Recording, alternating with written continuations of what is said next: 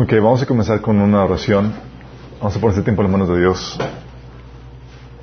Amado Padre Celestial, bendito sea Señor. Gracias por visitarnos en este tiempo de alabanza, de oración, Señor. Amado Padre, queremos venir delante de ti a rogarte, Padre, que te manifiestes también durante el tiempo de la meditación de tu palabra, Padre. Que te lo, lo- la palabra que tú has puesto, Señor, el día de hoy para que, la, para que sea impartida, Señor, que fluya con poder, con autoridad. Cubre mis deficiencias, Señor, que tu Espíritu Santo se mueva a través de mí. Pero, Padre, que abras nuestros corazones y nuestros oídos espirituales para que podamos recibir lo que tú tienes preparado para nosotros. Que se siembre nuestra vida y que produzca el fruto que tú has deseado, Señor. Bendice a los que estamos aquí, a los que vienen en camino y a los que están viendo o escuchando este material, Señor. En nombre de Jesús.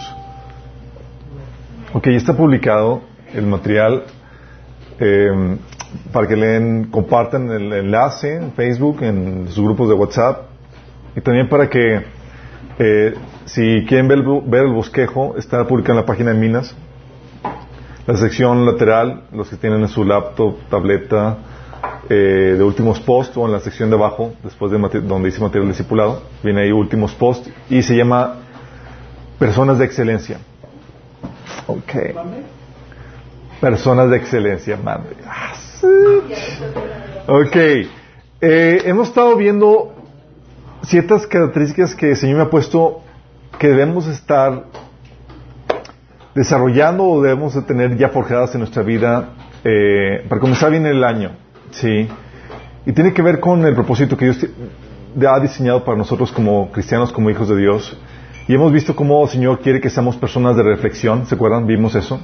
La importancia de la actividad de la reflexión para poder corregir, enmendar, encaminar nuestros, nuestros, nuestros eh, caminar con el Señor. Pero también vimos que, que tenemos que ser personas de propósito. Personas que habíamos platicado que el propósito es definido por la motivación, aquello que te mueve. Y el propósito puede ser afectado, puedes hacer cualquier actividad, la que, la que sea que estés haciendo, con la motivación incorrecta, y eso hace que el, que el propósito sea un propósito terrenal, mundano, vano, ¿sí? Pero cómo cambiando el propósito puedes hacer que una actividad terrenal, sencilla, mundana, se convierta en algo trascendente, en algo eterno, porque lo está haciendo ya para el Señor, para el Rey. Vimos que anda con eso, con el propósito, tenemos que cumplir el propósito de Dios para nuestras vidas. Y también vimos que debemos ser personas de valor. Vimos la vez, lo vimos la vez pasada, tenemos que ser, todos sabemos que tenemos un valor intrínseco como personas para ser hechos a la imagen de Dios, por ser hechos a la imagen de Dios. Pero no solo, pero no solamente somos valiosos como seres humanos, también lo somos por nuestro propósito, por el trabajo que hemos sido llamados a desempeñar. Es algo muy importante eso. Y somos valiosos en ese sentido a medida que aprendamos a ser útiles. Por eso la importancia que en, eh, en nuestra crianza, los que somos padres, de que forjemos a nuestros hijos para que aprendan a hacer las cosas por ellos mismos, que desarrollen habilidades, porque tienen que ser útiles. El propósito de Dios es que aprendamos, que generemos valor, que produzcamos bienes y servicios que bendigan la- a las demás personas y que exalten el nombre de nuestro Señor. ¿Sí? Y si no estás en un lugar siendo, eh, siendo de valor en algún lugar, debes estar adquiriendo valor en ese lugar. ¿Sí? Oye, pues aquí no estoy sirviendo, bueno, espero que estés adquiriendo valor, que te estés aumentando, porque puedes adquirir el valor. Y habíamos platicado que el valor no se trata de- del talento solamente, sino que debes adquirir un montón de ca- características que complementan dicho talento. Los frutos del espíritu, el conocimiento, experiencia, práctica, etcétera, cosas que, que son necesarias para que el talento pueda, pueda realmente ser valioso. Habíamos platicado que puedes tener el talento, pero oye, no puedes confiar en la persona, o es una persona conflictiva, o demás. Pues obviamente el talento se viene mermado en cuanto a, la contribución que puede hacer la persona. ¿Sí? Y hay personas que son de valor con cosas tan sencillas, chicos. Con ta- tan sencillas como, oye, el mostrar afecto, cariño, amor, ¿sí? Interés, preocupación por las demás personas. ¿Sabes cuán valioso es eso? Tal vez no, son, es algo, no algo portentoso acá como que, oye, conquistaste ciudades y demás, pero, oye, mostraste interés genuino por alguien más. Escuchaste a la persona que estaba teniendo problemas. Tan solo yendo para muchas personas es, es lo que muchos están, eh, están es, buscando, ¿sí? Y Dios está trabajando para añadirte valor, habíamos platicado. Añadirte características que te hacen más valioso. Desarrollando lo que ya tienes. Oye, ¿tienes talento? bueno, hay que, tienes ya un cierto valor ahí, pero aún le puedes añadir más valor si lo ejerces a ese talento y si lo desarrollas todavía más. Y, eh, oye, aplicando lo que tienes, ya tienes conocimiento, ya adquiriste valor, sí, pero si lo aplicas todavía te vuelves más valioso. Podemos aumentar nuestro valor y Dios quiere que seas una persona, persona altamente cotizada y está trabajando para eso. Cotizada en su reino, sí. Entonces ya vimos que anda con eso, que quiere que seamos personas de, valor, que contribuyamos, pero también quiere que, que, seamos personas de excelencia. ¿sí? Y es aquí donde complementa lo que vimos la vez pasada, porque una cosa es aprender a ser útil, aprender a hacer las cosas, dominar la ejecución, y otra cosa es perfeccionarla, chicos. Oye, yo sé hacer algo, pero sí, ¿en qué nivel? Y es ahí donde entra el llamado Señor que seamos personas de excelencia. Una cosa es aprender a ser útil, aprender a hacer las cosas, y otra cosa es ser excelente en esas cosas. ¿Sí? Y Dios nos llama no solamente a ser útiles, a aprender a hacer las cosas, a servir, nos llama a ser excelente en lo que hacemos. Nuestro llamado es hacer las cosas no como para los hombres, sino para Dios. Ya con eso te pone un estándar. ¿sí? Dice Colosenses 3 del 22 al 24. Esta es una palabra eh, Pablo exhortando a los esclavos que no, fueran, que, no, que no fueran chambones en lo que estaban haciendo. Al final de cuentas, esclavos, no hay motivación económica, no hay bono por, por este, llegar temprano, por productividad. son esclavos. A los esclavos no les daban bonos por nada de eso, simplemente tienes que trabajar porque tienes que trabajar. Entonces, ¿qué motivación tenían para hacerlo como debe ser? Y Pablo les da una motivación trascendente que, toca en la eternidad. Dice, esclavos obedezcan en todos sus amos terrenales. Traten de agradarlos todo el tiempo, no solo cuando ellos los observan. Sírvanos con sinceridad debido al temor reverente que ustedes tienen al Señor. Y aquí empieza a ligar el servicio con el temor o la reverencia al Señor. Y dice, versículo 23, trabajen de buena gana en todo lo que hagan como si fuera para el Señor y no para la gente. Y ¡pum! Aquí empieza a poner un estándar de calidad. Sí, porque ya no estás trabajando para el ser humano, ya te pone que lo que hagas, aún en tu trabajo mundano, así, cotidiano, normal, hazlo como para el Señor.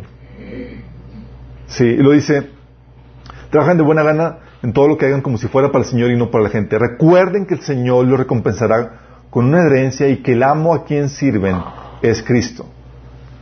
Entonces aquí cambia toda la, toda la, forma en cómo uno lidia las cosas y, señor, y pone un estándar de excelencia donde tienes que hacer las cosas no para el presidente, no para el rey, eh, estamos hablando del creador del universo. Sí. Y si te das cuenta en este pasaje, el Señor nos, nos llama no, no solo ofrecer un servicio, un bien, así como le está diciendo a los, a los esclavos, sino hacerlo lo mejor posible, hacerlo para el Señor. Y fíjate lo que dice, no para ser visto por la gente. Dice, hey, no lo hagas solamente cuando te estén viendo, sino para agradar a nuestro Señor.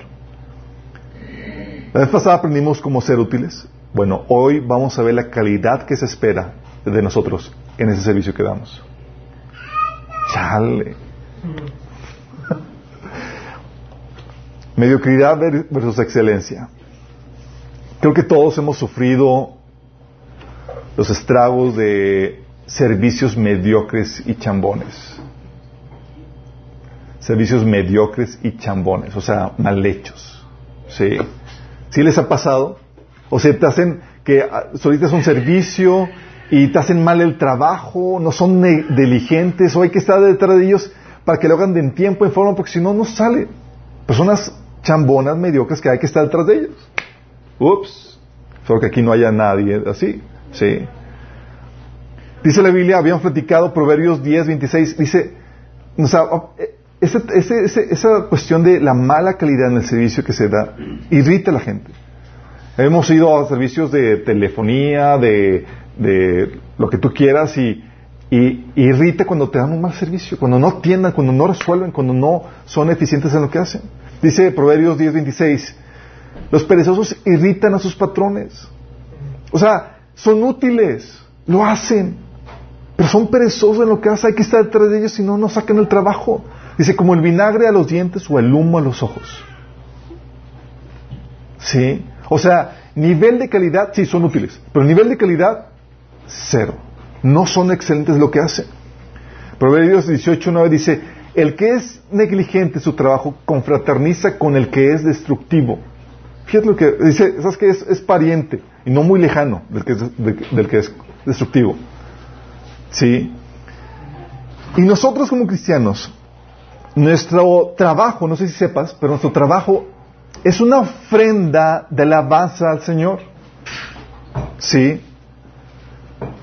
Es la forma en que agradecemos nuestra redención. ¿Se acuerdan que habíamos platicado? Oye, Dios me salvó. ¿Para qué me salvó? Para buenas obras. Ah, pues me pongo a chambear. Sí, pero no, no de cualquier forma. Es, tienes que hacerlo bien. O sea, tienes que ser excelente en lo que haces. O sea, nosotros no estamos para ser parientes o confraternizar con el que es destructivo, sino para generar valor, valor de excelencia. Colosenses 3, 22 a 24, lo que había leído, trabajen de buena gana en todo lo que hagan como si fuera para el Señor y no para la gente. Porque recuerden que de Él viene la recompensa, ¿sí? Y es nuestro culto, nuestra forma de alabar al Señor. Oye, Señor, ¿cómo te voy a pagar? Ah, pues trabajando para mí, sirviendo. Ah, ok. Pero no, con calidad. Lo está haciendo para el Señor, ¿sí? El Señor nos pide que demos lo mejor. ¿Sabes? Ahora no hacemos sacrificios como el Antiguo Testamento. Tú llegas al Señor y ¿qué es lo que presentas? Tu vida, tu servicio, tu trabajo. ¿Sí? Y sabes que Dios establecía cierto principio en cuanto al, a lo que ofrecías al Señor en el Antiguo Testamento. Fíjate lo que dice Levítico 22 del 7 al 26. Eh, eh, los, los, sacrificios que se ofrecían en, el Antiguo Testamento vienen a ser el equivalente a los sacrificios o al servicio que haces al Señor, lo que, lo que ofreces al Señor, que es tu trabajo, tu vida. ¿sí? Fíjate lo que dice Levítico 22, del 17 al 25. El Señor le dijo a Moisés, da a Aarón a sus hijos y a sus hijos y a todos los israelitas estas instrucciones. Son aplicables tanto a los israelitas de nacimiento como para los extranjeros que viven entre ustedes. Si presentan una ofrenda quemada al Señor, ya sea para cumplir un voto como una ofrenda voluntaria, serás aceptado únicamente si la ofrenda es un animal macho sin defecto. Porque existía la tentación de que, oye, pues al final lo van a matar, pues mejor me deshago de mi animalito que está ya medio mocho, tuerto, lo que tú quieras, ¿sí? Dice, podrá ser un toro, un carnero, un chivo, no presentarás un animal con defectos, porque el Señor no lo aceptará a tu favor. O sea, ¿tiene defectos? Desaprobado. Si presentas al Señor una ofrenda de paz de la manada o del rebaño, ya sea para producir un voto o como ofrenda voluntaria, deberás ofrecer un animal perfecto. No se permita, no se permite que tengas que tengan ninguna clase de defecto. No debes ofrecer un animal ciego, cojo, herido, que tenga una verruga, llagas en la piel o costras. Ninguna, eh, nunca ofrecerás tales animales al Señor sobre el altar como ofrendas especiales. Fíjate, ¿qué, ponía, ¿qué estaba haciendo el Señor? Poniendo estándares de calidad. O sea, vas a ofrecer algo, Señor, tiene que ser lo mejor. ¿Sí? Y tiene sentido, ¿no? Digo, pues es, para, no es para el hombre, es para el Señor. Dice, si un toro o un, cordero tuviera una pata más larga o más corta que los demás, se podrá presentar como una ofrenda voluntaria, pero no como una ofrenda para cumplir un voto. También presentarás al Señor un animal, presentarás al Señor un animal que tenga los testículos Tampoco presentarás al Señor un animal que tenga los testículos dañados o que esté castrado. No harás esto en tu propia tierra y no deberás aceptar animales así de extranjeros y luego ofrecerlos como sacrificio a tu Dios. Dichos animales no serán aceptados a tu favor porque están mutilados o tienen defectos. Dices, oye, pues, tiene sentido. Hay que ofrecer los mejores al Señor. Hasta ahí vamos bien. ¿Creen que Israel lo hizo? Tal vez por algún tiempo. Pero llega el profeta Malaquías, empieza, le llega la palabra del Señor y llega el reclamo, chicos. Sí. Dice reclamo, dices, oye, pues ya no aplica para nosotros. No, sí aplica para nosotros. Sí. Porque si tú ofrendas al Señor tu trabajo, el servicio que haces, en cualquier área de la vida, no tiene la calidad de excelencia, no tiene el sello de excelencia, es una ofrenda defectuosa. Sí. Dice Malaquías 1 del 6 al 14. El Señor de los ejércitos celestiales dice a los sacerdotes, un hijo honra a su padre y un sirviente respeta a su Señor. Y yo soy su padre y su Señor. ¿Dónde está el honor y el respeto que me merezco? O sea, ¿dónde está el honor? ¿Cómo, ¿Cómo te lo manifiestas? Dice, ustedes han tratado mi nombre con desprecio. Nos te preguntan, ¿de qué manera hemos tratado tu nombre con desprecio? mostraron su desprecio al ofrecer sacrificios contaminados sobre mi altar. Ustedes preguntan, ¿cómo hemos contaminado los sacrificios? Los contaminaron al decir que el altar del Señor no merece respeto. Cuando ofrecen animales ciegos como sacrificio, ¿acaso no están mal? ¿Y no está mal también ofrecer animales lisiados y enfermos? Intenten dar ese tipo de regalos al gobernador y vean qué contento se pone. Fíjate el sarcasmo Señor. O sea, dice, oye, ofrece eso al gobernador, ni al gobernador haces eso. ¿Sí? Se intenten dar ese tipo de regalos al gobernador y vean qué tan contento se pone, dice el Señor de los ejércitos celestiales. Adelante, supliquen a Dios que sea misericordioso con ustedes. Pero cuando llega, llevan esa clase de ofrenda a Él, ¿por qué debería tratarlos bien? O sea, están suplicando Señor que los bendiga además y, llegan con ese tipo de, ofrendas. Dice, pregunta al Señor de los ejércitos celestiales, dice, ¿cómo quisiera que algunos de ustedes cerraran las puertas del templo para que esos sacrificios despreciables no fueran ofrecidos. No estoy nada contento con ustedes, dice el Señor de los ejércitos celestiales, y no aceptaré sus ofrendas. Después estaban cosas... ¡Chambonas! Mal. ¿Y qué dice el Señor? No me es acepto. O sea, trabajo mediocre. Guácala. Sí. Dice, sin embargo, mi nombre es, honrado desde la mañana hasta la noche por gente de otras naciones. O sea, dice, ¿ustedes no me honran? Hay muchos más que sí. Dice, en todo el mundo ofrecen incienso dulce y ofrendas pues puras en honor de mi nombre. Pues mi nombre es grande entre todas las naciones, dice el Señor de los ejércitos celestiales.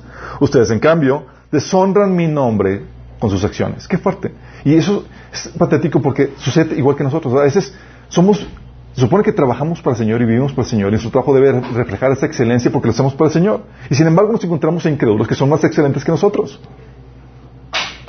¿Es para vergüenza de nosotros? O sea, ellos encuentran más motivaciones, cosas mundanas que son vanas, intrascendentes, para ser excelentes en las cosas que hacen. Mientras que nosotros, que tenemos una motivación eterna y de mayor valor, mostramos cosas, el trabajo de mediocridad. Dice, ustedes en cambio, eh, Dice, deshonran mis, eh, mi nombre eh, con sus acciones. Al traer alimentos especiales, declaran, no está mal deshonrar la mesa del Señor. Ustedes dicen, es demasiado difícil servir al Señor. Y consideran un fastidio mis mandamientos, dice el Señor de los ejércitos celestiales. Imagínense, están presentando animales robados, lisiados, enfermos como ofrendas. ¡Qué fuerte! ¿Debo aceptar esa clase de ofrenda de ustedes? Pregunta el Señor. ¿Tú qué haces? O sea, no se imagínate, lo que haces, lo que servimos al Señor es para Él. Una ofrenda al Señor.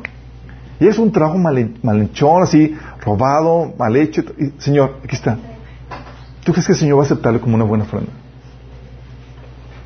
¿Qué heavy? Dice, dice, nada de eso. Dice, maldito sea el tramposo que promete dar un carnero selecto de su rebaño, pero después sacrifica un defectuoso al Señor.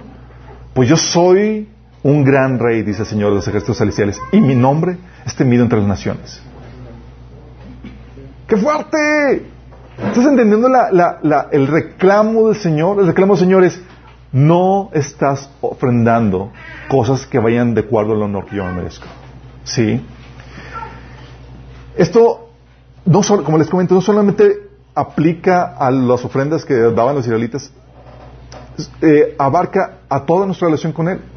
Sí, este pasaje se ha, utilizado mucho para, por ejemplo, el tiempo tu devocional, que dices, es que muchos dan las obras y no dan tiempo de calidad. Dice, no solamente se refiere a eso, apartar un tiempo de calidad para el Señor, pero se refiere a todo el trabajo que tú y yo hacemos, en teoría, para el Señor. ¿Sí? ¿Por qué? Porque tu amor y tu fe por Dios se va a manifestar inevitablemente en obras y en la calidad de esas obras.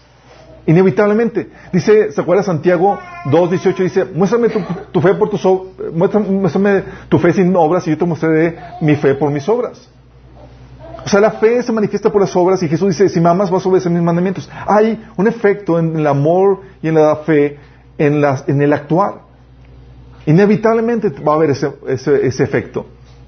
Entonces, en ese actuar dice, oye, no solamente en el actuar, sino en, la calidad de las obras que tú haces se va a manifestar el, amor que dices para el Señor. ¿Quieres saber qué tanto amas a Dios? las obras que realizas por Él y el empeño que le pones a esas obras, te lo van a decir. Porque nuestro servicio, el servicio que hacemos, el trabajo que hacemos, en teoría es una muestra de amor y de gratitud que tenemos hacia Dios. ¿Vamos entendiendo? Pero sin embargo, a veces, oye, somos chambones en lo que hacemos. Y todavía pedimos al Señor que bendiga nuestro trabajo. ¿En serio? Dices, el Señor está así como que... Fíjate lo que dice Deuteronomio 28.12. Dice, el Señor enviará lluvias en todo tiempo oportuno desde su inagotable tesoro en los cielos y bendecirá todo tu trabajo. Estás hablando que Dios bendice tu trabajo. ¿Sí? Pero pregunta, ¿tú crees que Dios va a bendecir un trabajo chambón? Salmo 90, 17 dice, y que el Señor nuestro Dios nos dé su aprobación y haga que nuestros esfuerzos, nuestros esfuerzos prosperen, si haz que nuestros esfuerzos prosperen. O sea, suplicando la aprobación y la bendición del Señor en los esfuerzos que uno hace. Sí. Dios no puede bendecir tu trabajo realizado en mediocridad. Pues hacerlo sería dar su aprobación a tus chambonadas. ¿Se vas entendiendo? Y muchos están, Señor, ¿por qué no me bendices, hijito? Pues, ¿cómo te explico? Eres chambón. Haces mal trabajo. Quedas mal. ¿Y quieres que te prospere así? ¿Quieres que te bendiga así? ¿Quieres mi bendición así? Y no solamente cuestión de trabajo, en cualquier trabajo que haces. Sí. La mediocridad, la chambonada, chicos, por eso trae efectos económicos en nuestra vida, ¿sí sabías? Hemos platicado que buscar, que habíamos platicado qué significa buscar el reino de Dios. ¿Te acuerdas la promesa de Jesús en, Mateo 6? Busca primero el reino y su justicia y todo vendrá por su añadidura. Y cuando hablamos de buscar su propósito, estamos hablando de, su reino, es buscar su propósito, su voluntad para nuestra vida. Y hemos platicado qué significa eso. Buscar el propósito de Dios, buscar su reino es, es buscar su voluntad, la cual es que tú seas útil. Hemos platicado. Persona de valor, que genera un bien, un servicio por amor a Dios y al prójimo. ¿Sí? que ofrezcas un bien o servicio. Y ahora estamos complementando con algo más. No solamente quiere Dios que seas útil, quieres que le ofrezcas ese trabajo, ese servicio con excelencia. Y luego las demás cosas van a venir por añadidura. Porque una persona que sabe serse útil y que lo hace con excelencia, créeme, el trabajo no le va a faltar. Sí.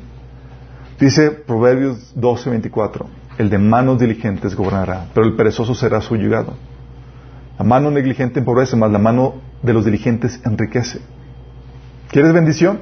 Proverbios 22, 29. ¿Has visto a alguien diligente en su trabajo? Se codeará con reyes y nunca será un nadie. ¿Por qué? Porque la excelencia va acompañado de esta palabra de bendición. Tiene el sello de aprobación de Dios. Ahora, nosotros no lo hacemos por el dinero, chicos. En teoría. No lo hacemos por el dinero, sabemos que va a haber una recompensa, pero no estamos, no es el propósito, no es la motivación, porque si lo hacemos ese es nuestro propósito, se vuelve vano el trabajo, se vuelve terrenal, sin sentido, y no hay recompensa eterna, no, trascendencia eterna.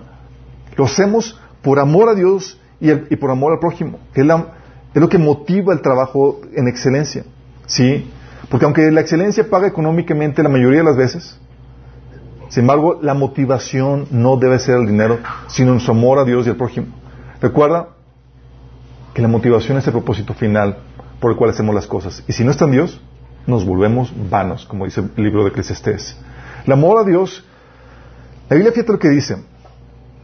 Proverbios 12:30 te dice, digo, Marcos 12:30 te dice cómo debes amar al Señor.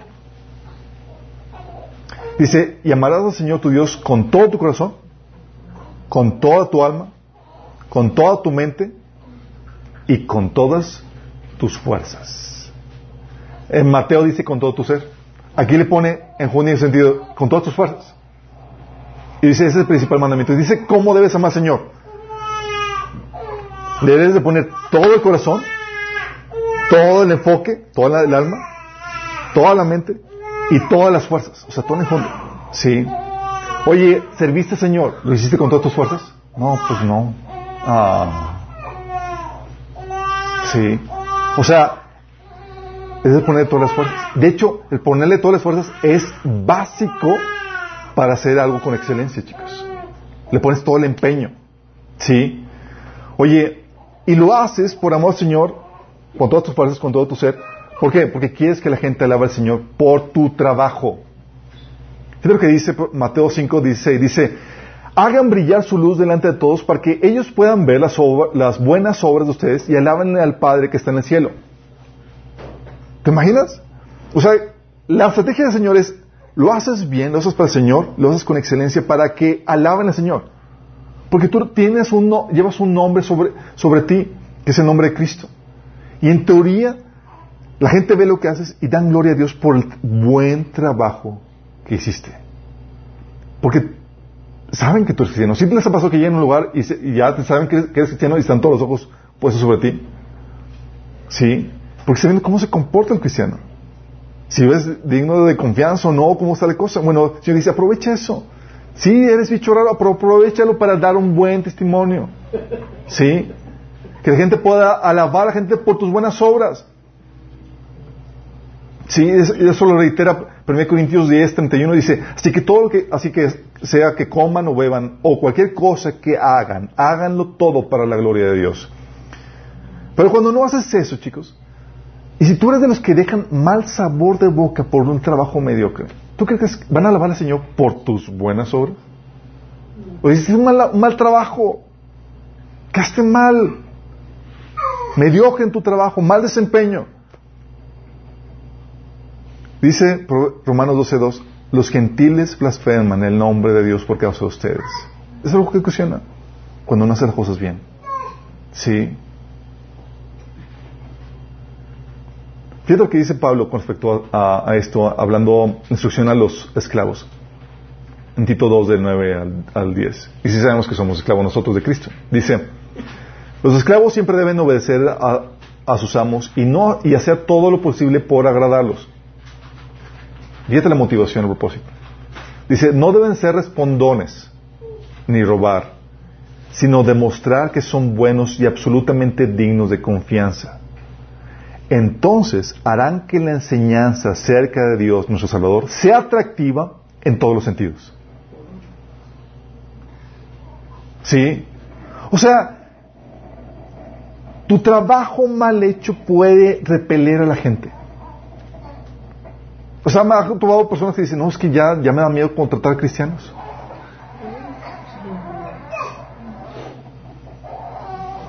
¡Qué terrible!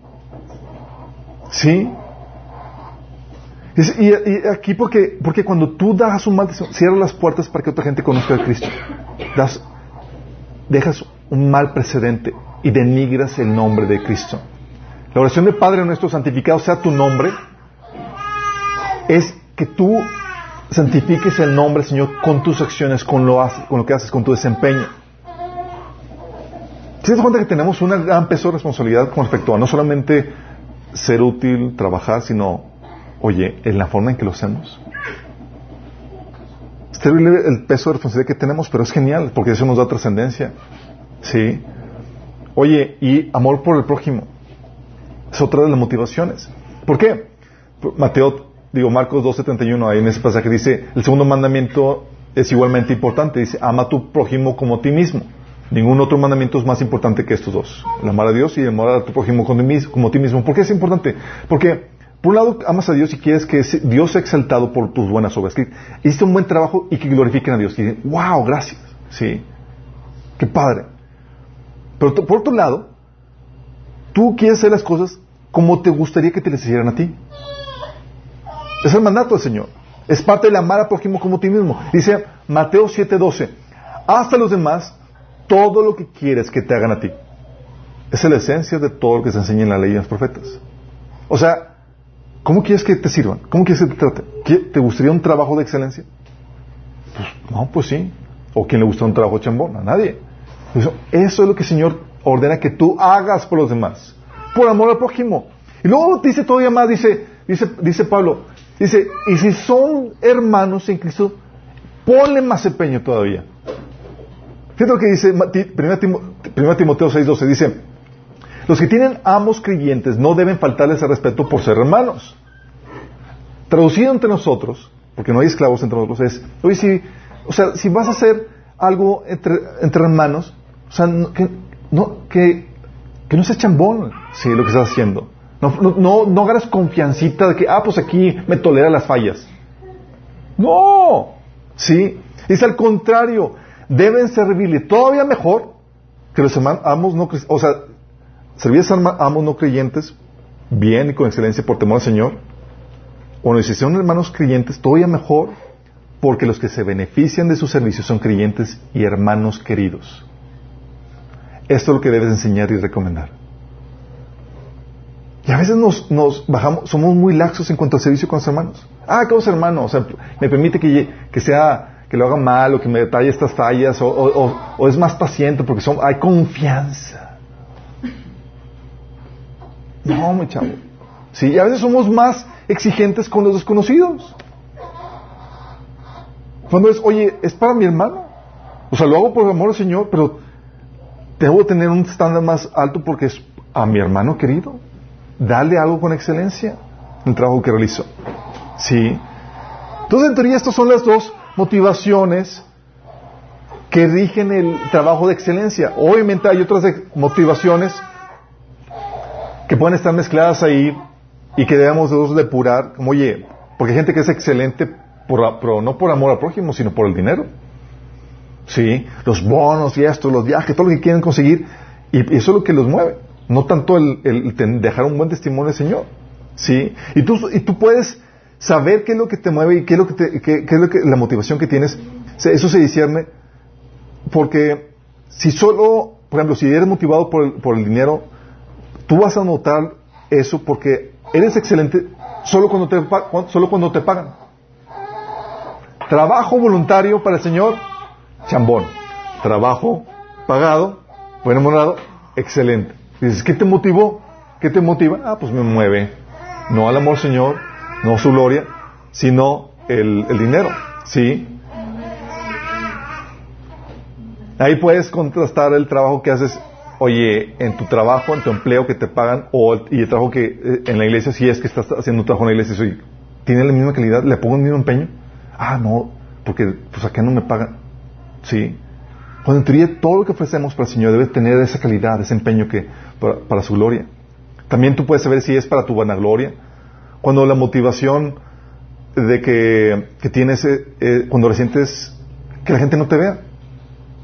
Si lo haces bien para que la gente te vea, oye, lo- ¿cómo vas a saber que estás motivado por eso? Porque te resientes cuando, cuando nadie lo nota, cuando nadie te lo aprecia, o cuando te lo insultan.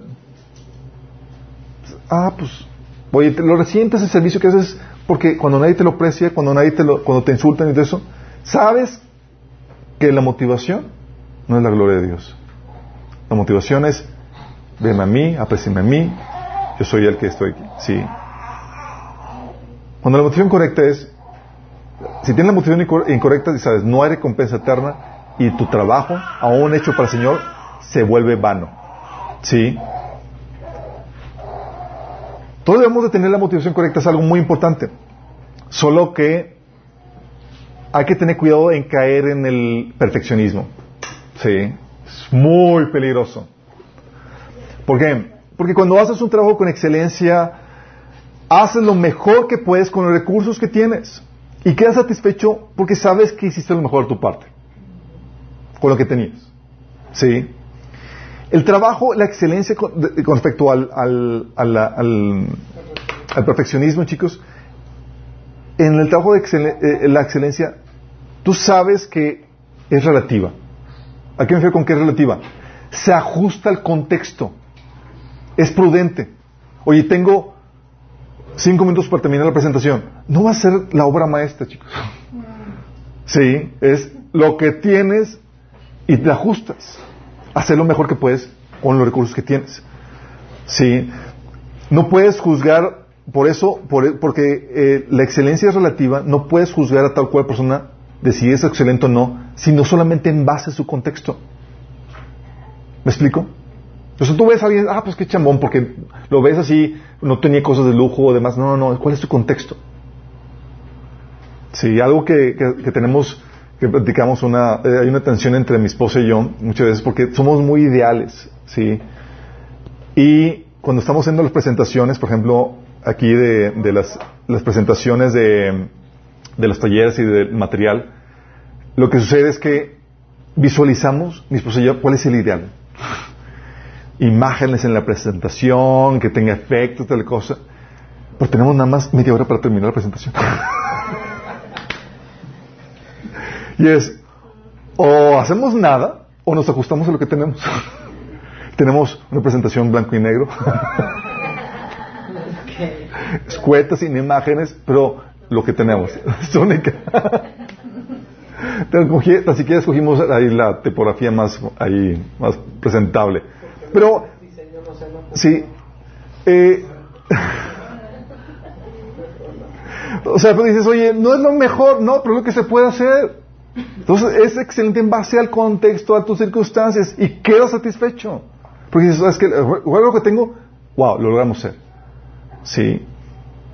Oye, le, hay personas que también, sus recursos, pues ah, falta talento en lo que están haciendo, en algún trabajo que tengan que hacer, eh, y no les sale bien por falta de talento, pero le pusieron todo el empeño. Si sabes que, de acuerdo lo que tenía, esto es. O sea, hubiera salido peor si no le hubiera puesto el empeño, si hubiera sido mediocre. ¿Sí? Digo, porque sin talento y luego sin empeño, pues ya estamos. ya. Sí.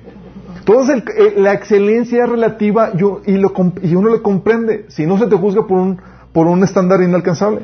También es gradual. Se va perfeccionando conforme los recursos y la capacidad va aumentando. O sea, de acuerdo a tu contexto, o sea, es que a tu, a tu nivel está muy bien lo que estás haciendo. Sí. Pero va y se espera que vaya aumentando. Recuerdo los primeros videos de minas, nosotros estábamos así fascinados porque estábamos, wow, o sea, mientras que nadie, nadie produce, eh, transmite en vivo ni nada, nosotros estamos transmitiendo por Hangout con el, eh, con el, con la cámara de la compu. Obviamente todo pixeleado, que la voz así toda robótica y demás, pero estamos, wow. ya quedó grabado para la posteridad esto y demás. Oye, luego viene el celular Oye, y mejor resolución, mejor audio y demás. Y luego le pusimos, luego, oye, nos enteramos que había micrófonos para celular. Oye, le pusimos el micro, mejor sonido, ¿sí? Luego, oye, luz, le pusimos luz, ya se ve Alberto ahí, ¿sí?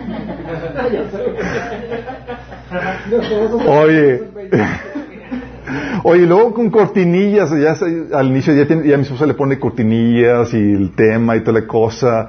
Eh, y luego no solamente le puse cortinillas, mejoramos todavía más y ya edita los malos chistes. Si ya se los Como ese. Ella va anotando los minutos y digo, ching, corregir esto, quitar esto. Sí. Pero es gradual, va mejorando, ¿sí? Y es producto de la obra de santificación en nuestra vida, conforme vamos creciendo en el Señor, en gracia, en sabiduría, en habilidad, además, se espera que vaya perfeccionando la obra que estamos haciendo y que el trabajo o que la obra de excelencia vaya siendo mejor, ¿sí? Dice, por eso, 2 Corintios 3, 18, dice, así que todos nosotros a quienes nos ha dado, se nos ha quitado el velo, podemos ver y reflejar la gloria del Señor. Y el Señor, quien es el Espíritu, nos hace más y más parecidos a Él a medida que somos transformados a su gloriosa imagen. O sea, vamos en ascenso. Estamos en un proceso de control de calidad constante mejoría, eh, eh, mejoría de calidad. Y vamos mejorando eso en todos los sentidos. Y ese es el trabajo de excelencia en nuestras vidas. En teoría somos mejores ahora que hace años. Si es que el trabajo del Señor en tu vida lo has dejado obrar, ¿sí? Obviamente, ve los errores, la excelencia, pero también las mejoras. O sea, no se pone ciego de que no, no, es que solamente ve, no, ve los errores, pero también ve las mejoras. Celebra los avances y aprecia las mejoras te refieres al Señor A nosotros. Sí. Trabajo de excelencia, ve eso, y Dios hace lo mismo con nosotros. Oye, Dios no nos rechaza, si estás consciente de eso, a pesar de que tienes todos los errores del mundo todavía. Hay muchos pecados conscientes e inconscientes que Dios sí ve, aunque tú no veas. Pero Dios está trabajando contigo y aprecia tu avance. Sí, lo mismo pasa a nosotros, con nosotros mismos y con, con el trabajo que hacemos. Vemos, vemos lo que hicimos, vemos los errores, pero vemos, oye, sí estamos mejorando, sí estamos poniendo empeño, le falta, sí, pero podemos todavía avanzar. Y también eh, la excelencia toma en cuenta los propósitos de Dios, chicos. ¿A qué me refiero con esto? Sí. Me refiero que, que la excelencia no se hace de acuerdo al criterio meramente humano, sino que toma los diseños y los planes de Dios para que se lleven a cabo de forma idónea. Porque Dios lo que suele hacer es que se enfoca en la esencia, chicos, y no en las formas. ¿Sí? ¿A qué me refiero con esto? Por ejemplo, tú dices, oye, Jesús va a nacer, eh, Dios se va a encarnar y va a nacer. Y dices, oye, un nacimiento de excelencia, ¿cómo sería? Y tú, oye, damos la casa más lujosa, mejor servicio, invitar a los mejores... Cuando un trabajo de excelente es considerar los propósitos de Dios, Dios quiere enseñarnos algo. ¿Sí? Entonces, va a ser perfecto, va a ser excelente en el propósito de Dios. Va a nacer en, en un pesebre con gente que es despreciada y demás para enseñar esto y transmitir esta enseñanza. ¿Sí? Oye, va a venir el gran siervo de Dios, el hombre más importante del Antiguo Testamento. Hay que vestirlo de forma excelente, excelsa y demás, con un traje, ¿no? Y Dios lo envía mal comido y mal vestido. Y para Dios es excelente. Y si tú diciendo los, propósitos de Dios dices, wow, está fabuloso. Y así pasaba con nosotros. Oye, recuerdo, ¿te acuerdan cuando comenzamos a taller de sanidad a los que, de la primera generación? Oye, teníamos la cocina de fondo. El, el, patrocinador ahí con el refresco oficial y toda la cosa. Y algunos estaban así haciéndose, es que se vio la cocina y todo así bien, bien. Y, yo, está excelente. Y dicen, no, es que no es profesional y no es excelente. No, no, no es excelente al propósito de Dios porque queremos motivar a que otra gente, con lo que tenga, lo ponga a servir. ¿Sí? Oye, es que mi casa no está mejor presentada. No, está excelente al propósito de Dios.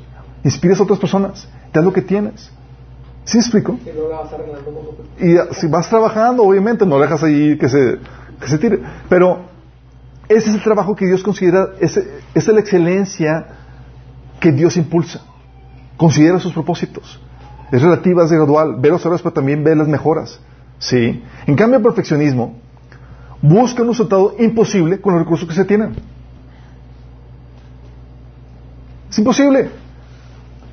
En ese sentido, es absoluta, no relativa. O sea, pone demandas inalcanzables, un estándar inflexible que es que no concuerda con tu contexto. No puedes alcanzarlo, pero te lo pone. ¿Sí?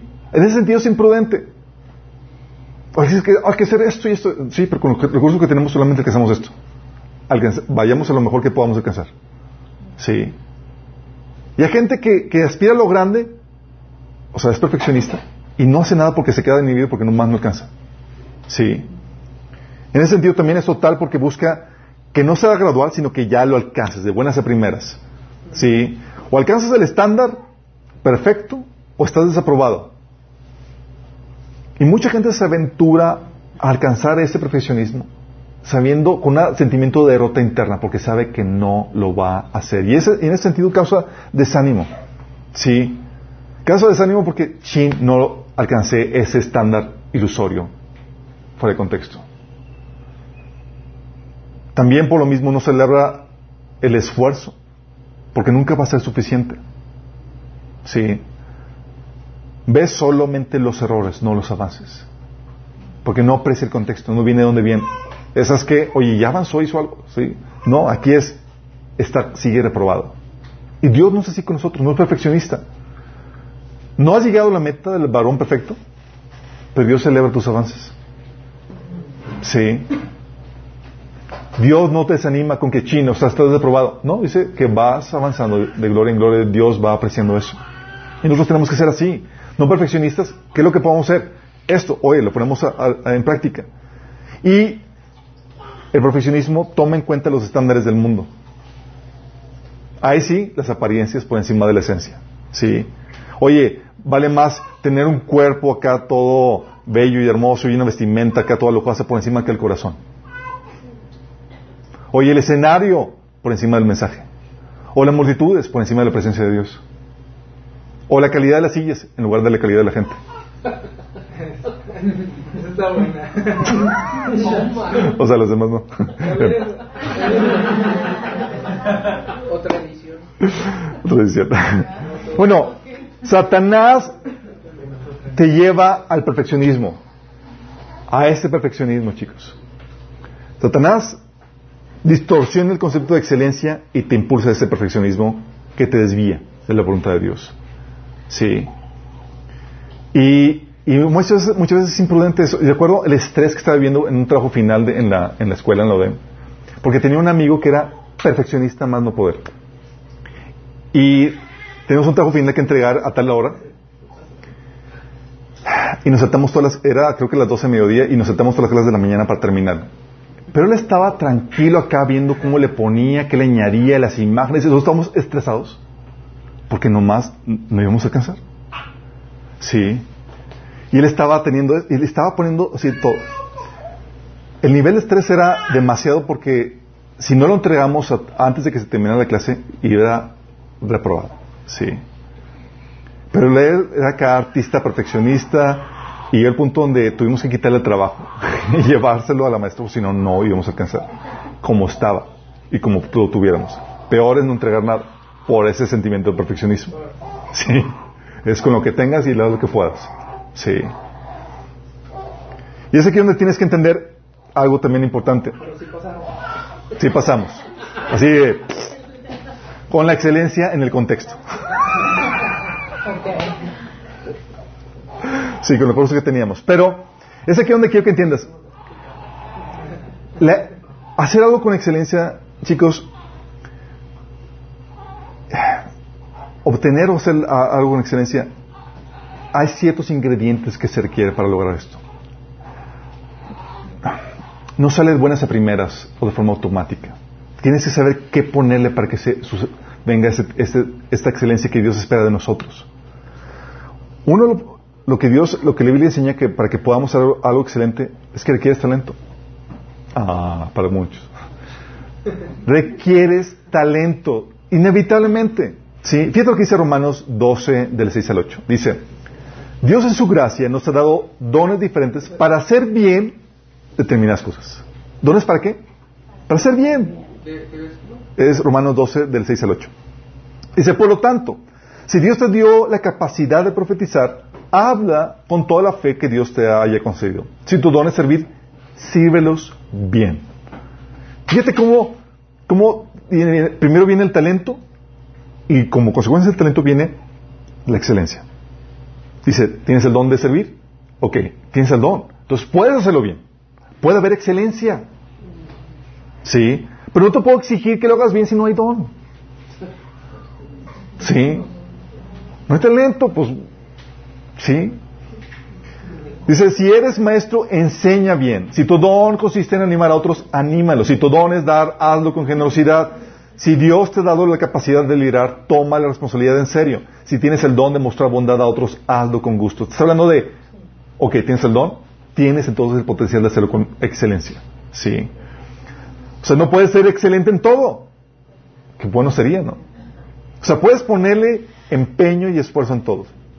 Pero hay cosas en las que definitivamente no eres bueno. Sí, hay cosas en las que eres malo. Recuerdo eh, en mis servicios eh, becario en la, en la, universidad, mi maestra, eh, la persona que era una maestra que le, hacía servicio, me puso a traducir. Yo así poniendo, o sea, todo el empeño y toda la cosa, y lo ve y dice, qué mal trabajo. Así, de claro y directo. Yo estaba, wow, ya sé que, ya sé que por ahí no es.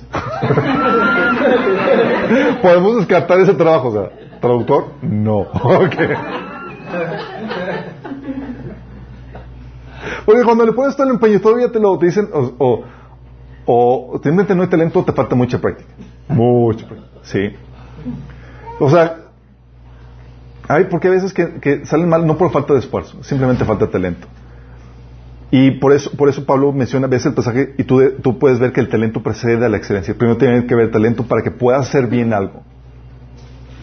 Dios quiere y Dios quiere que seas excelente.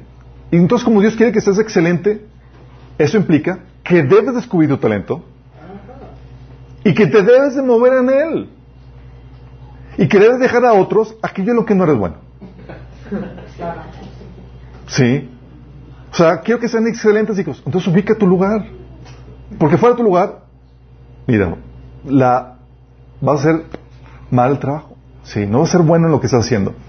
Y es cierto, en ocasiones va a haber, va a haber situaciones en las que vamos a tener que hacer un trabajo fuera de nuestra área de talento. En esa situación, hagamos lo mejor que podamos, pero estando conscientes de la situación. Sí, no se te va a lavar, no se te va a reconocer como, pero sabes que entre tú y Dios fue lo mejor que pudiste, ¿verdad? Sí. Entonces tiene que haber talento. Vamos, para la excelencia. Tiene que haber práctica, destreza. Fíjate lo que dice en 1 Crónicas 29.1. Um, Aquí te encuentras a David que le había encomendado a su joven hijo Salomón, recién coronado rey, que construyera la obra más grandiosa de arquitectura de su tiempo, que era el templo de Dios. Primera de Crónicas 29.1. Y fíjate lo que dice David, reconociendo la problemática. Dice, el rey David le dijo a toda la asamblea, Dios ha escogido a mi hijo Salomón para construir el templo, pero para una obra de esta magnitud todavía le falta experiencia. O sea, se requiere un trabajo, tiene que ser un trabajo sumamente excelentísimo. ¿Por qué crees? Ay, le falta excelencia, excelencia, digo, le falta experiencia a mi hijo. Dice, el palacio no es para un hombre, sino para Dios el Señor. Sí, entonces hay niveles de excelencia. Y hay niveles de excelencia que se consiguen solamente con experiencia, poniendo práctica, desarrollando la destreza. Es lo que dice Salmo 78 del 71-72. Tomó a David de donde cuidaba las ovejas y los corderos y lo convirtió en pastor de, de, los descendientes de Jacob, de Israel, el pueblo de Dios. Lo cuidó con sinceridad de corazón y lo dirigió con manos diestras. Sí, o sea, toda la curtida que le dieron a David, toda la experiencia le valió para poder dar un servicio de excelencia como rey. Porque una cosa es tener el don, el talento, y otra cosa es ejercitarlo. Si estás consciente. Oye, tú puedes ir con el doctor muy talentoso, pero si no tiene experiencia, tú vas a hacer la primera operación, dices. Pero dice, yo soy muy talentoso. Alguien tiene que sufrir. Sí. Y en ese sentido tienes que entender que la excelencia no es algo que se logra de la noche a la mañana. Es algo que se desarrolla en la práctica. A la medida que tú ejercitas tu talento, en tu servicio, en el conocimiento que has adquirido, vas a desarrollar el dominio para hacerlo con excelencia. Por eso es algo que habíamos comentado, es gradual. ¿Quieres ser excelente? Pon tu don a servir. Desarrolla experiencia. Ejercítalo. Desarrolla destreza. Y Dios, ¿sabes qué va a hacer? Dios a veces te va a meter en situaciones donde no hay salida. donde no hay de otra. ¿Sí? O desarrollas el talento. o desarrollas la práctica. O desarrollas la experiencia. O te ahogas. ¿Sí les ha pasado? De que es, que Señor, porque y dice, aguante hijito. ¿Te acuerdas de lo que, cómo te enseñé a nadar? Bueno, nádale. Y tú estás jugando. ¿Por qué? Porque Él quiere que seas excelente en la ejecución.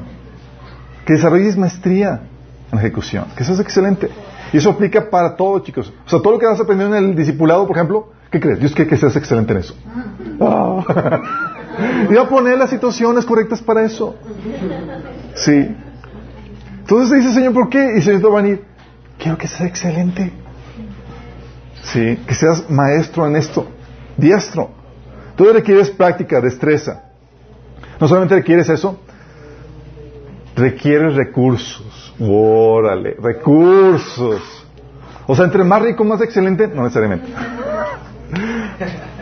Pero fíjate bien ahí, ahí en, en de Crónicas 29, del 1 al 5, eh, dice David, fíjate lo que dice. El trabajo que él tiene por delante, hablando de su hijo Salomón, que tenía que construir el templo, el trabajo que tiene por delante es enorme, hablando de su hijo. O sea, reconocía que, oh my goodness, es una obra titánica. Porque el templo que construirá no es para simples mortales, sino es para el Señor, para el Señor Dios. Usando cada recurso a mi alcance, he reunido todo lo que pude para construir el templo de mi Dios.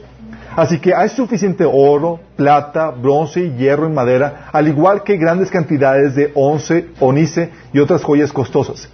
Y todo tipo de piedras finas y mármol.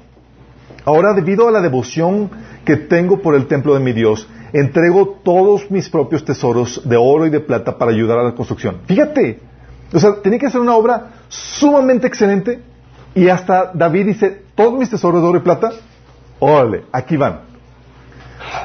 Dice, esto además de los materiales de construcción que ya he reunido para su santo templo. Dono más de, de 102 talentos de oro de Ofir y 230 y 80, 238 toneladas de plata, refinada para recubrir las paredes de los edificios. Y por los demás trabajos en oro y plata que eran los artesanos. Ahora bien, ¿quién de ustedes seguirá mi ejemplo y hoy eh, darán ofrenda al Señor? O sea, le dije, o sea, es que todas mis riquezas, ole. ¿Por qué? Porque sabía que el templo tiene que ser sumamente excelente. Porque si quieres hacer un trabajo excelente, va a requerir, te va a costar, va a requerir recursos. ¿Sí? Tanto materiales como en tiempo. Y haces lo que puedes con los recursos. Y hay gente que hace maravillas, chicos. Sí. Y es algo que debes entender, es que no se te va a pedir en cuentas por lo que no puedes hacer, sino por lo que pudiste hacer con lo que se te dio. Dices, oye, es que no puedo hacer. No, no, no, es que tienes y cómo lo puedes optimizar al máximo para ser excelente. Y esto implica optimizar lo que tienes. Que cuando habla de, hablamos de optimizar lo que tienes, es, tienes que optimizar tu tiempo, tu dinero, tienes que organizarte porque sin esa organización, sin esa optimización, sin esa buena administración de recursos, no hay excelencia. ¿Sí me explico? Porque requiere de esos recursos. Eso también implica, ¿sabes qué también implica? Hoy como los recursos determinan el nivel de excelencia que das, eso implica también no tomar compromisos más allá de los que puedes de los que puedes realizar. Vuestros recursos para ser excelentes son limitados. Entonces, oye, te inviten aquí a hacer esto, que tienes que aprender para ser excelente. Decir, no. ¿Por qué? Porque no puedo mermar mi enfoque y demás para hacer eso. Sí. Y a veces tenemos que decir no a compromisos para poder ser excelente en aquello en lo que sí Dios nos puso a ser. Oye, pero entonces, ¿qué pasa? Necesitan ayuda de allá y, pues yo puedo, pero si no, es donde ya entra el siguiente punto, donde también se requiere trabajo en equipo para ser excelente. Se requiere, es algo que el Señor me estaba hablando de que, hey, necesitas trabajo en equipo para ser excelente. Porque llega el punto donde los recursos que tienes van a llegar a su saturación, no vas a llegar al límite natural y va a haber deficiencias, va a empezar la, excelencia a ir en decremento porque no puede ser todo tú. Y puedes ver eso en Hechos capítulo 6, versículos del 1 al 4. Dice, es el episodio de los, donde, de los apóstoles que tenían problemáticas con la distribución de los alimentos. Dice, en aquellos días, al aumentar el número de los discípulos, se quejaron los judíos de habla griega contra los de habla aramea de que sus viudas eran desatendidas en la distribución diaria de los alimentos. Está diciendo, oye, Estás dando un, servicio deficiente. ¿Qué pasó? Fíjate, el diagnóstico. O sea, es que hay queja, hay incomodidad porque se está dando un mal servicio. No hay excelencia. Así que los dos se reunieron a toda la comunidad de discípulos y dijeron, no está bien que nosotros, los apóstoles, descuidemos el ministerio de la palabra de Dios para servir las mesas. O sea, ¿quién estaba haciendo el trabajo? O sea, los apóstoles predicaban, ministraban, sanaban, servían las mesas, hacían de todo. Y al final limpiaban. Y al final limpiaban. Sí. Entonces dije, oye, no está bien que descuidemos el ministerio de la palabra de Dios para servir a las mesas. O sea, reconocí, llegó un punto donde para seguir siendo excelentes en lo que tenían que hacer, tenían que hacer trabajo en equipo. Hermanos, escogen entre ustedes a siete hombres de buena reputación, llenos del espíritu y de sabiduría, para encargarles esta responsabilidad. Así nosotros nos dedicaremos de lleno a la oración y al ministerio de la palabra. O sea, sabían ser enfocados, porque sabían que tenían que ser excelentes en lo que Dios les había puesto. Y llega Steve. Y llega Steve, exactamente. ¿Por qué? Porque, como les comento, chicos, nuestra excelencia está limitada a nuestro talento y a nuestros recursos. Soy excelente solamente en el área de talento que Dios me ha dado y de acuerdo a los recursos que tengo. Como tengo recursos limitados y el talento limitado, ¿qué crees que tienes que hacer? Trabajo en equipo. ¿Sí? A veces no somos excelentes, ¿sabes por qué? Porque no sabemos cómo hacer trabajo en equipo. Hay deficiencias y demás, y no se nos ocurre como los apóstoles. Ahí seguimos, pues hay deficiencias, pues tengo que ponerle más ganas y tratas de, servir las mesas mientras que predicas, mientras que haces todo. Cuando es, eh, no, necesitas hacer trabajo en equipo. Se quiere el trabajo en equipo para poder ser excelente. Eh, tienes que dejar aquello en lo que, abocarte lo que, en lo que eres bueno y dejar aquello en lo que no eres bueno a otras personas. ¿Sí? Y abocas tu tiempo y tus recursos en aquello en lo que, en lo que Dios te ha puesto a hacer, en tu área de talento. Y delegas y utilizas el tiempo de otras personas y las habilidades de otras personas para complementar lo tuyo. Si aprendes a delegar y hacer el trabajo en equipo, tu excelencia va a permanecer. Pero si no, tu excelencia va a ser mermada. Si no sabes hacer trabajo en equipo y delegar. Qué fuerte, ¿no? Dicen, oye, ¿por qué no es excelente? Pues, no, porque, no porque Dios no le haya puesto los recursos, simplemente no sabe delegar ni sabe, ni sabe hacer trabajo en equipo. Qué fuerte que también, por otro lado, que la falta de, de, servicio afecte la, la, excelencia de otros. O sea, si yo no me apunto, si yo no levanto la mano, puede estar afectando el nivel de excelencia de otras personas. Qué grueso. Entonces, ¿qué requieres? También requieres hacer trabajo en equipo. Puede llegar un punto donde empiezan las deficiencias porque ya se consumió tu talento y tus recursos y necesitas complementar con más gente. También necesitas autoevaluación para la excelencia. Y eso lo puedes ver en varios pasajes. Tú puedes ver la autoevaluación desde el inicio en Génesis capítulo 1, versículo 31, donde Dios hacía algo y volteaba, contemplaba y evaluaba su trabajo. Decía, Dios miró todo lo que había hecho y consideró que era muy bueno. O sea, lo evaluó y dijo, me pongo una estrellita. Órale. Sí. Y la Biblia dice en 1 Corintios 11:71, si nos examináramos a nosotros mismos, no se nos juzgaría. Dios espera que te autoevalúes. Porque, ¿a qué me refiero con esto?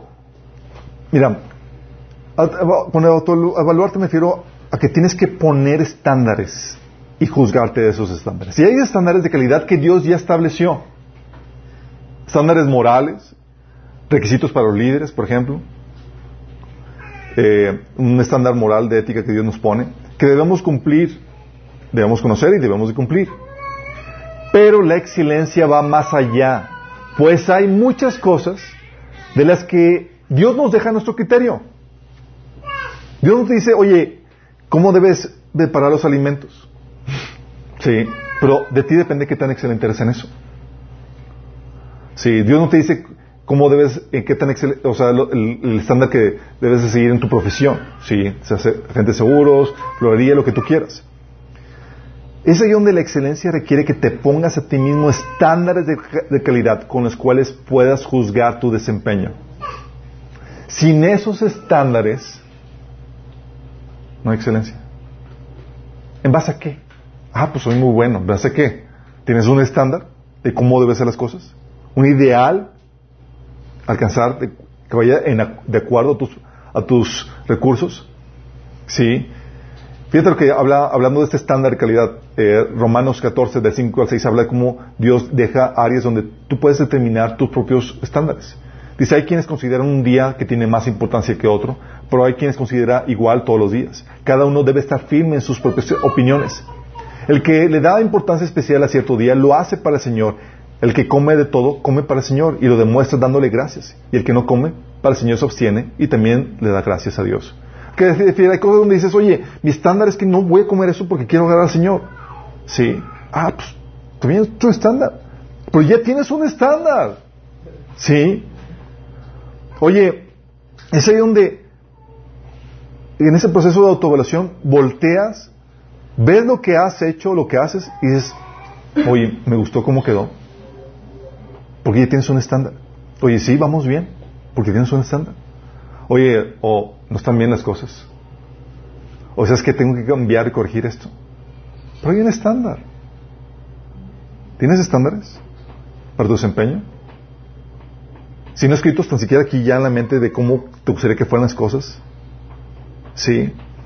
Y esto es difícil, chicos. ¿Sabes por qué? Porque la mayoría de la gente tiende a ser muy vaca consigo mismo. Sí. Somos laxos con nosotros mismos, condescendientes. Si no está alguien impresionándonos para estirar, para estirarnos a dar lo mejor de nosotros, usualmente no lo hacemos por nosotros mismos. ¿Sí les ha pasado?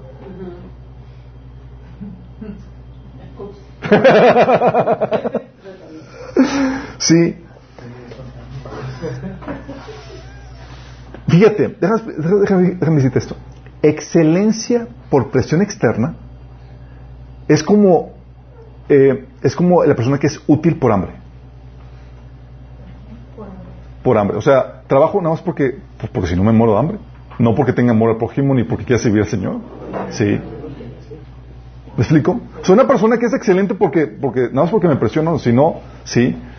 Recuerdo que Dios me llamó la atención así muy fuerte pues, cuando estaba estudiante.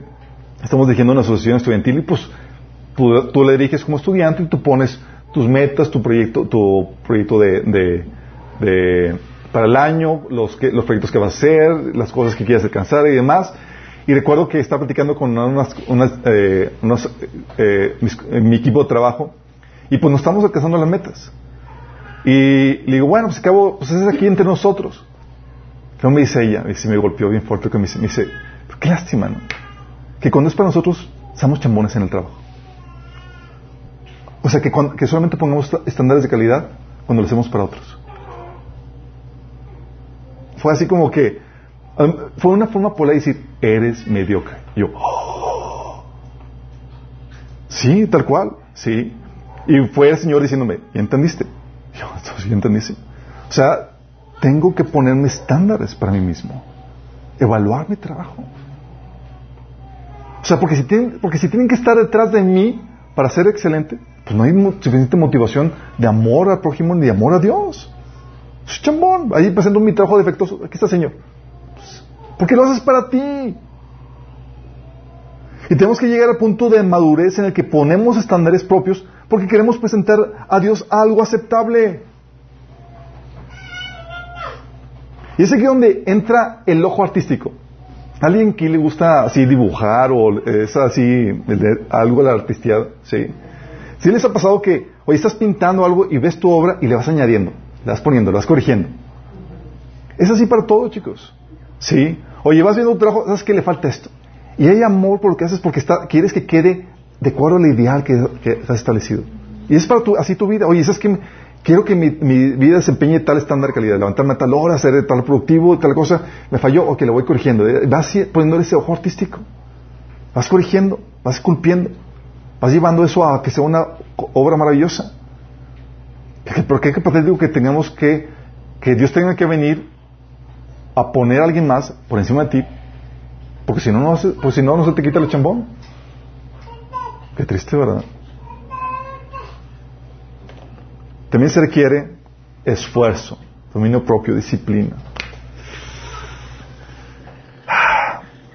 Fíjate lo que dice 1 Corintios 9, del 24 al 27. Hablando Pablo. Dice, ¿no se dan cuenta de que en una carrera todos corren, pero solo una persona se lleva el premio? Solo una persona se lleva el premio. Está hablando Pablo de, de esta situación. Y dice, lo hacen, dice, todos los atletas se entrenan con disciplina. Lo hacen para ganar un premio que se desvanecerá, pero no todos los, pero nosotros lo hacemos para un premio eterno. Fíjate lo que está hablando, está hablando de que, oye, los atletas entrenan y lo hacen con excelencia, ¿sí no? Sí, porque quieren un premio. Dice, y nosotros en teoría lo hacemos para un premio, ¿qué? Eterno. Y le dice, por eso yo corro cada paso con propósito. No solo doy golpes al aire, disciplino mi cuerpo como lo hace un atleta lo entreno para que haga lo que deba de ser. Tú ves en los Juegos Olímpicos y demás, en las obras, que, el, eh, patinaje sobre hielo, de gimnasia y demás, y dices, wow. Y ves la excelencia en, la ejecución y demás. ¿Y tú crees que salió así nada más porque sí? Es talento, sí, talento, pero le pusieron un montón de esfuerzo, dominio propio y disciplina para alcanzar esos niveles. Bueno, eso va a requerir también de tu parte. Así como Pablo, que se dominaba a sí mismo para presentar a Dios algo digno. La excelencia va a costar esfuerzo, empeño, disciplina. Y los flojos dicen, ah. Va a requerir someter la naturaleza pecaminosa que tiende a la flojera, a la sencilla no batallar. ¿Sí? La excelencia nunca se alcanza siendo flojo. Nunca se alcanza siendo indisciplinado. Nunca se alcanza siendo desorganizado. Va a requerir que sacrifiques tu tiempo, tus tiempos de descanso, de ocio muchas veces, que sacrifiques tu comodidad y que te alinees a un estándar que te permite llevar esa, esa, excelencia. Sí, de hecho, algo que sé contarte es que la disciplina y el cansancio son algo común en las personas excelentes. Sí. ¿Por qué? Porque sirven con todas sus fuerzas. No dejan como que, no es que si, si algo me voy a cansar, no es todo. Y el Señor te quiere que lo ames con todas qué? Tus fuerzas. Ay, qué flojera. Porque eso significa servirlo hasta el cansancio, chicos. Sí. Pero déjame decirte, cuando vas viendo cómo queda la obra, el trabajo que estás haciendo, hay una satisfacción interna tan padre. A veces vas viendo cómo queda y dices, te, te, te da Dios permite que venga el Espíritu Santo dotándote con ese, con ese sentimiento de artista donde dices, wow, está quedando genial lo que estamos haciendo. Y te picas. Y es que, que te llegues, ¿en serio? Sí. A veces llego así, estoy en la computadora avanzando en eso porque tengo una visión de lo que quiero alcanzar, pero llega un punto donde ya se me nubla por tanto, la por tanto tiempo estar así y estoy cansadísimo. Yo ya llego directamente a la cama. Digo, pero qué padre llegar así exhausto y cansado tratando de dar lo mejor para ofrecer una ofrenda excelente al Señor. Lo que Dios quiere de ti y de mí. Sí. Y por último, no por eso el menos importante, se requiere unción, el toque de Dios, chicos, el poder de Dios. ¿Qué es lo que dice? Éxodo 35, del 30 al 35. Está hablando de Dios que llamó a este a Besaliel, hijo de Uri, nieto de Hur, de la tribu de Judá, para hacer unas obras artísticas. Y luego dice que Dios puso el Espíritu de Dios sobre él.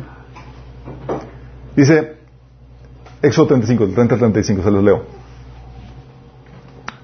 Moisés le dijo a los israelitas, tomen en cuenta que el Señor ha escogido expresamente a Besalel, hijo de Uri, y nieto de Hur, de la tribu de Judá, y lo ha llenado del Espíritu de Dios cuando habla de llenura en la Biblia, es sinónimo de bautismo, de unción. Es el Espíritu de Dios de sabiduría, inteligencia y capacidad creativa para hacer trabajos artísticos en oro, plata y bronce, para cortar y engastar piedras preciosas, para ser tallados en madera, realizar toda clase de diseños artísticos y artesanías. Dios le ha dado a él y a Auliab, hijo de Ahisamac, estos nombrecitos, de la tribu de Dian, la habilidad de enseñar a otros los ha llenado de gran sabiduría para realizar toda clase de artesanías, diseños y recamados en lana púrpura, carmesí y escarlata y lino. Son expertos tejedores, hábiles artesanos en toda clase de labores y diseños. Algo que vas a que, vas a, que tienes que entender es que vas a requerir el poder de Dios para que fluya en ti para que haga su obra. Lo vas a requerir. Es un, el trabajo de excelencia es un trabajo en conjunto entre tú y Dios. Y Dios no puede quedar afuera. La Biblia dice en Salmo 127 que si el Señor no construye la casa, el trabajo de los doctores es una pérdida de tiempo. Por más calificados, por más esfuerzo que le pongan, por más disciplinados, si no está Dios ahí ungiendo, bendiciendo con su presencia, va a excelencia. ¿Sí me explico? Pero para que fluya este poder de forma persistente, tienes que aplicar todo lo anterior, chicos. Sí, ¿verdad? La Éxodo 31. Sí, tienes que aplicar todo lo anterior. ¿Por qué? Porque viene ese poder sobre ti que es una señal de aprobación de que estás haciendo lo que está de tu parte. Pones lo- tu mejor parte y luego Dios pone la suya. Sí. Dicho poder que viene, dicha unción es señal de aprobación al trabajo que estás realizando. Fíjate, estoy diciendo aprobación al trabajo, no señal de salvación. Cuarto Mateo, personas muy ungidas que estaban sirviendo, muy bien, pero directo al infierno, sí, porque su vida personal estaban viviendo vidas inmorales. Entonces, ¿qué es lo que el Señor hace? Es que, oye, ponle lo que sea tu parte, ponle talento, ponle práctica, ponle recursos. Oye, haz el trabajo en equipo como debe ser. Autoevalúate, disciplínate, esfuérzate. Haz todo eso. Y el Señor va a venir y va a coronar todo eso con su poder, su unción, que es lo que se requiere para hacer un trabajo excelente. Vamos viendo que no es tan sencillo como pensamos. Sí, como que hay que ser excelentes. Y a veces hablamos en el aire y no sabemos todo lo que va a implicar de nuestra parte. Pero déjame decirte, es lo que Dios espera de nosotros. Llega la pregunta. ¿El trabajo que haces para el Señor es una ofrenda defectuosa o es una ofrenda excelente? ¿Estás puesto a pensar en eso? Ok, ¿te sabes útil? Bien, sabes hacer las cosas. Genial. ¿Pero eres, excelente en aquello en lo cual eres útil? ¿Eres excelente? En las responsabilidades que tienes en tu oficina, en tu casa, en tu empleo, ¿fluye la excelencia? ¿La gente glorifica a Dios por tus buenas obras? Si Dios evaluara tu trabajo ahora, ¿te pondría un 10? ¿O te reclamaría por ser una ofrenda defectuosa?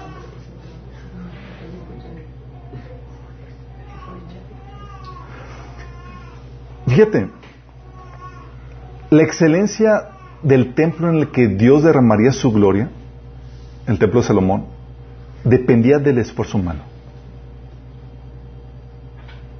Y en señal de aprobación eh, al esfuerzo realizado, Dios derramó su gloria. ¿Se acuerdan que la nube que vino y llenó el templo? Y cayó el fuego que consumió la ofrenda de Salomón desde el cielo. Bueno, somos nosotros con nuestro trabajo y esfuerzo que hacemos un lugar propicio para la presencia de Dios y su bendición.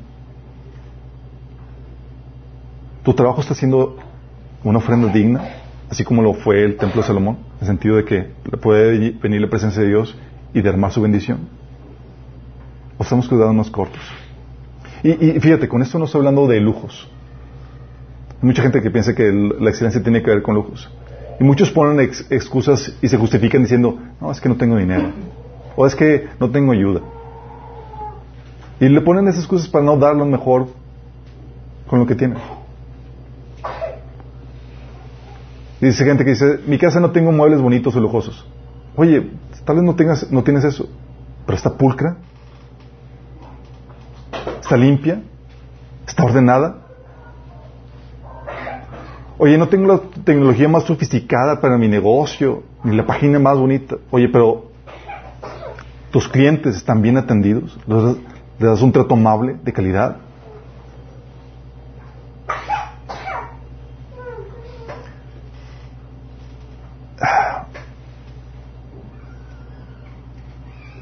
Chiste es que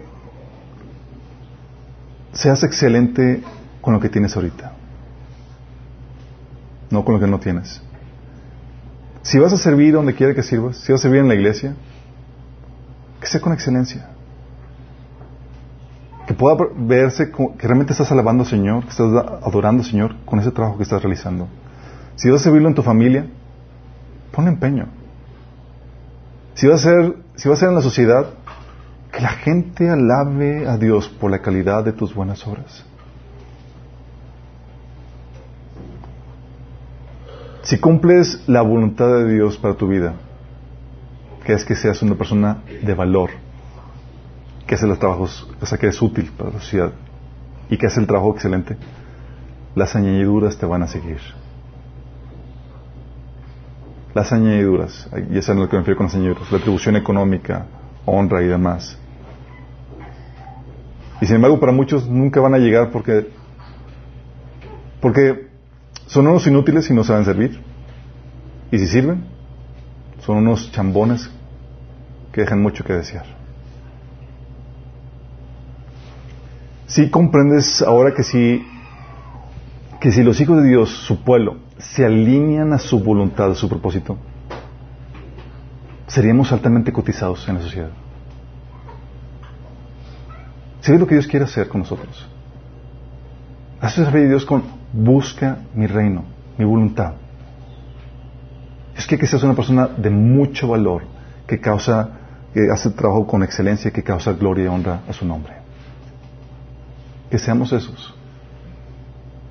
No aquellos que se quejan por, que causan que otra gente blasfeme el nombre del Señor y que dejamos mal al Señor. Tenemos la capacidad de hacerlo y Dios lo pide de nosotros. Que dejemos de ofrecer ofrendas defectuosas en nuestra vida para que demos lo mejor.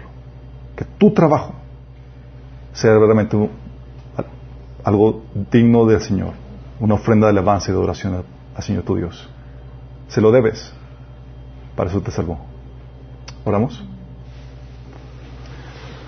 Amado Padre Celestial, hoy unimos delante de ti, Señor, pidiéndote perdón. Porque, Señor, hemos sido unos mediocres en nuestro trabajo. Haciendo nuestro trabajo para nosotros, viviendo para nosotros mismos, Señor, poniendo estándares tan bajos. En vez de buscar tu gloria, tu excelencia, Señor. En vez de presentarte algo digno de ti, Señor. En vez de buscar que la gente te alabe y te adore, Señor, y te exalte por las buenas obras que hacemos.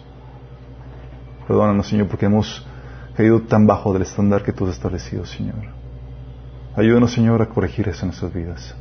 Que en los días siguientes, Señor, podamos poner, Señor, empeño, que podamos, Señor, seguir tus pasos, para que podamos ofrecer algo digno de ti, Señor. Y si caigamos, Señor, y si caemos bajos al estándar que, que vemos, Señor, que podamos realizar, que no nos desanimemos, Padre. Conscientes de que es un proceso en nuestras vidas, Señor, porque tú nos estás llevando en esa dirección. Ayúdanos, Señor, en esto, te lo pedimos.